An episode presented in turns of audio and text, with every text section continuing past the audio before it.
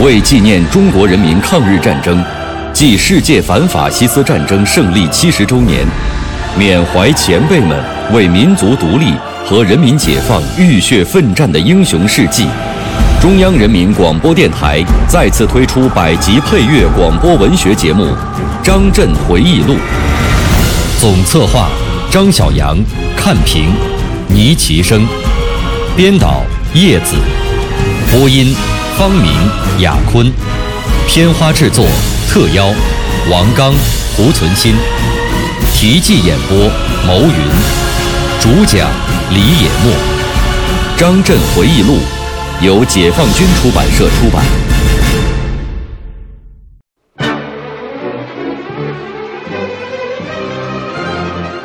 淮海一役，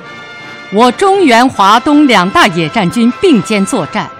六十万对八十万，以少胜多，创造了我军历史上战役规模最大、歼敌人数最多的光辉记录。毛泽东主席曾经称赞说：“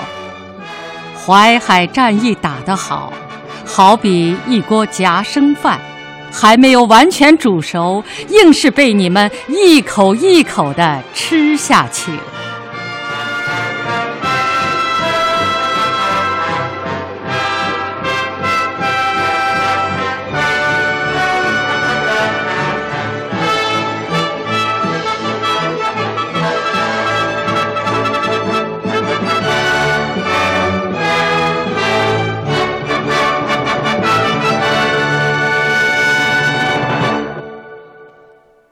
一九四八年十二月，在淮海战役即将全面胜利的时候，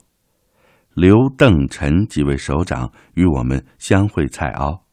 着重研究明年夏季渡江作战方案和对部队整编的问题。久别重逢，大家都很高兴。会后，刘伯承、陈毅同志赴西柏坡向中央汇报。邓小平同志返回中野司令部驻地宿县临淮集以东的小李家。十二月下旬，天气骤变，接连十多天风雨交加，敌军粮弹两缺，饥寒交迫，不得不靠宰杀军马、吃树皮为生，士兵饿死冻毙者日众。蒋介石不断派飞机空投粮弹。最多的时候，每天出动一百二十架次，但也是杯水车薪，无济于事。为了争夺空投的大米大饼，敌军架起机枪互相残杀。飞行员在我对空火力射击下不敢低飞，只能在高空投放，不少空投物品飘落到我军阵地上。包围圈内的国民党军队中出现了以手表、戒指、银元、手枪等换取柴米大饼、罐头的奇特市场。这个时候，我军呢又大力的开展了政治攻势，进行火线喊话、赠送食品、散发传单等等。毛主席还专门为淮海前线起草了敦促。杜聿明等投降书的广播稿，对瓦解敌军起到了重要的作用。二十天内，敌副师长以下一万四千余人携械向我投诚。经过战场诉阶级压迫苦，广大新解放战士很快就懂得了，解放军是为人民谋解放的军队，立即摘掉帽徽，调转枪口。参加我军作战，这就是我们常说的“即俘即补，即补即战”。经请示总前委，并报军委和毛主席同意，粟裕、谭震林、陈士举和我于一九四九年一月二日在蔡凹签发作战命令，决定趁杜聿明集团尚未得到充分补给和动摇恐慌之际，发起总攻。首先歼灭较弱的李弥兵团残部，而后乘胜扩张战果，歼击较强的邱清泉兵团残部，以三四十纵渤海纵队和冀鲁豫军区两个旅统由十纵首长指挥，由东向西攻坚李弥兵团。山东兵团指挥第一、九、十二纵和由济南战役起义的吴化文部改编的三十五军由北向南，而苏北兵团指挥第二、八、十一纵鲁中南纵队由南向北，分割邱兵团与李兵团之间的联系，同时防止敌军突围。六、七、十三纵。两广纵队和豫皖苏军区独立旅等部作为预备队，特纵统一指挥山东、苏北兵团炮兵，协同主攻部队作战。各部统于一月六日发起攻击。六日十五时三十分，我军发起总攻，以绝对优势的炮兵火力掩护步兵对据守各个村落之敌实施连续爆破。并利用二十天来挖掘的交通壕，迅速突入敌人阵地。仅仅用了两天时间，我军就攻克三十六个村落据点，敌人的防御体系开始瓦解。一月九日，敌军连续向西突围，国民党空军副总司令王书明亲率大批战机到陈官庄地区上空助战，并投掷催泪毒气弹掩护突围。当天晚上。十纵宋时轮司令员打电话给我说，敌人已全线瓦解，他已经命令四十纵并肩出击，切入敌突围部队中，将其分割，现在正在激战。我立即报告了粟裕代司令员，他当机立断，命令我军全线展开猛攻。到十日十六时，全歼杜集团，生俘杜聿明，击毙邱清泉。李弥化妆成伤兵，只身逃脱。通过第三阶段的作战，我军共歼灭杜聿明总部、邱兵团部及所属的五个军和李兵团部以及所属的三个军。至此，历时六十六天的淮海战役胜利结束。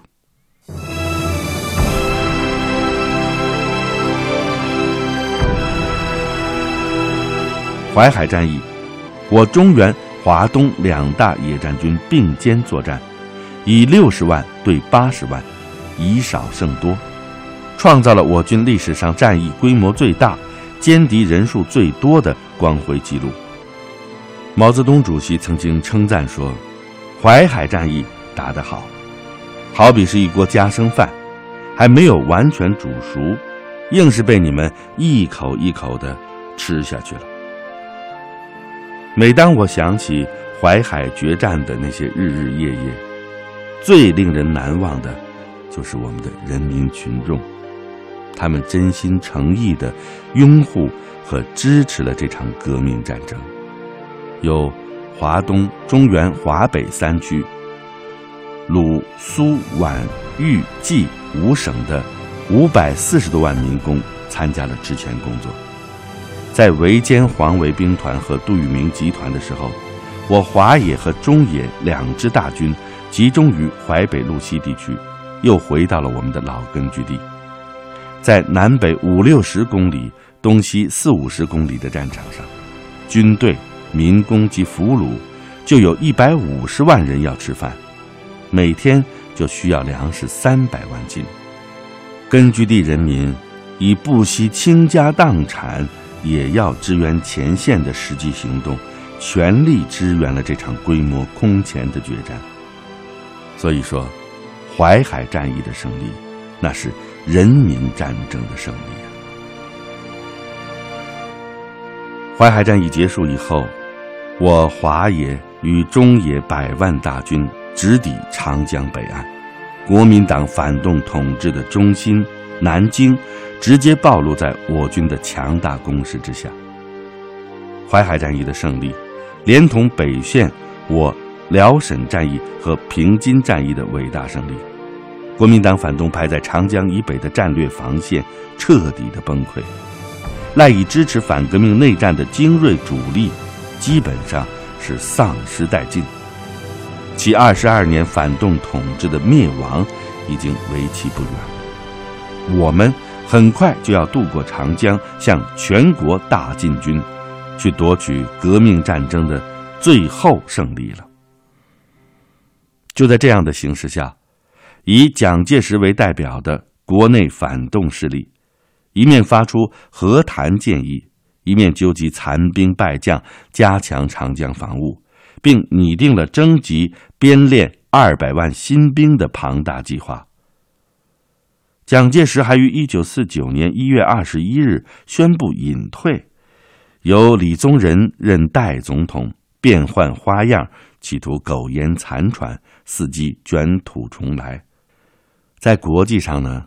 美英等帝国主义也积极的帮助和支持国民党残余力量，谋求划江而治，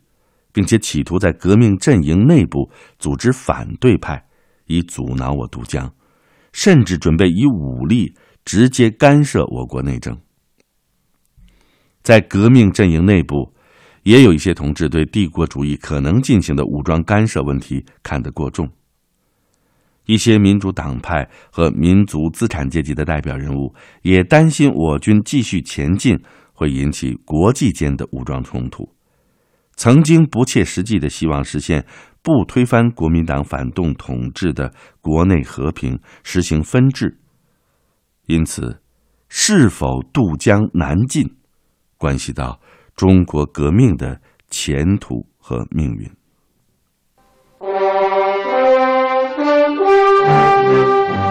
一位历经转战华东的将军的回忆，一曲百万雄师过大江的颂歌。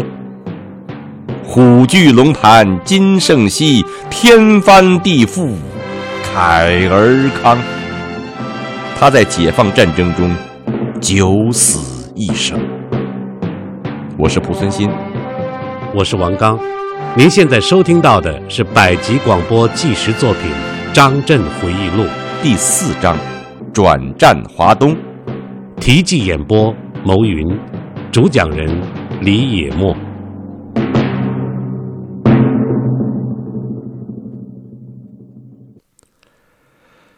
一九四九年元旦，发表了毛主席为新华社撰写的题为《将革命进行到底》的新年献词，明确的提出，一九四九年中国人民解放军将向长江以南进军。一月六日至八日，中共中央政治局召开会议，对目前形势与我党一九四九年的任务作出决议，其中规定。平津、淮海、太原、大同诸役之后，几个大的野战军必须休整至少两个月，完成渡江南进的诸项准备工作，然后有步骤的、稳健的向南方进军。据此，中央军委命令中野、华野，在结束淮海战役之后，从一月十五日起至三月三十一日止。以两个半月的时间，分五期进行整训，完成渡江作战诸项准备工作，待命出动。部队整训期间，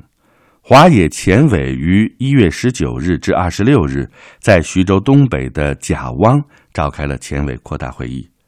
陈毅司令员回到华野，传达了这次中央政治局会议的精神。讲了中央对目前形势的分析和一九四九年的十七项任务。苏玉同志代表华野前委做了关于淮海战役的伟大胜利与华野全军一九四九年六大工作任务的报告。唐亮、陈士举、刘瑞龙和我分别就政治工作、部队编制、后勤建设、部队整训与军事教育问题讲了话。贾汪会议之后，按照中央军委关于统一全军编制和番号的规定，二月九日，华野发布整编命令，对部队进行整编。华东野战军改称第三野战军，辖第七、八、九、十等四个兵团，即十五个军和两广纵队、特种兵纵队，共五十八万余人。中央决定，陈毅。为第三野战军司令员兼政治委员，粟裕为副司令员兼第二副政治委员，谭震林为第一副政治委员，我任参谋长，唐亮任政治部主任，刘瑞龙任后勤司令员兼政治委员。第七兵团司令员王建安，政治委员谭启龙，辖第二十一、二十二、二十三、三十五军。第八兵团司令员陈士举，政治委员袁仲贤，辖第二十四、二十五、二十六、三十四军。第九兵团司令员宋时轮，政治委员郭化若，辖第二十、二十七、三十、三十三军。第十兵团司令员叶飞，政治委员韦国清，辖第二十八、二十九、三十一军和两广纵队，后来在胶东又组成了三十二军。我接任参谋长之后，心里总是沉甸甸的，没想到渡江战役的成败，直接关系着中国革命的前途，是取得全国胜利，还是半途而废的关键。除了军事上的准备之外，还与政治、经济、外交诸方面问题紧密相连。长江自古成为天险，横在我们的面前，我军只能依靠木帆船做渡航工具，来突破敌人海陆空军组成的长江防线。因此，组织实施这样的战役，比以往任何战役都要复杂。自己唯有全力以赴、尽职尽责，以不负组织对我的信任和期望。二月四日中午，粟裕同志告诉我，中央对渡江问题有新的指示，认为国民党要么在宁沪线组织抵抗，要么放弃该线，将主力撤至浙赣线一带。目前呢，第二种可能性已经增加。对此，我们的两种办法是：如果国民党仍然采取在沪宁线组织坚决抵抗的方针，我们则按照原定计划休整至三月底为止，准备四月份渡江，五六两月夺取南京、镇江、无锡、苏州、杭州、芜湖等城市。如果国民党改取弃守南京等城，将主力撤至浙赣线布防，则我们应做提早一个月行动的准备，休整至二月底，准备三月渡江。在占领镇江、芜湖之后，即去占领南京，然后逐步占领苏州、杭州。部队可于占领南京后再行休整。上级意图明确之后。我脑子里闪过的第一个念头就是，大战在即，司令部必须未雨绸缪。于是我让司令部立即展开工作，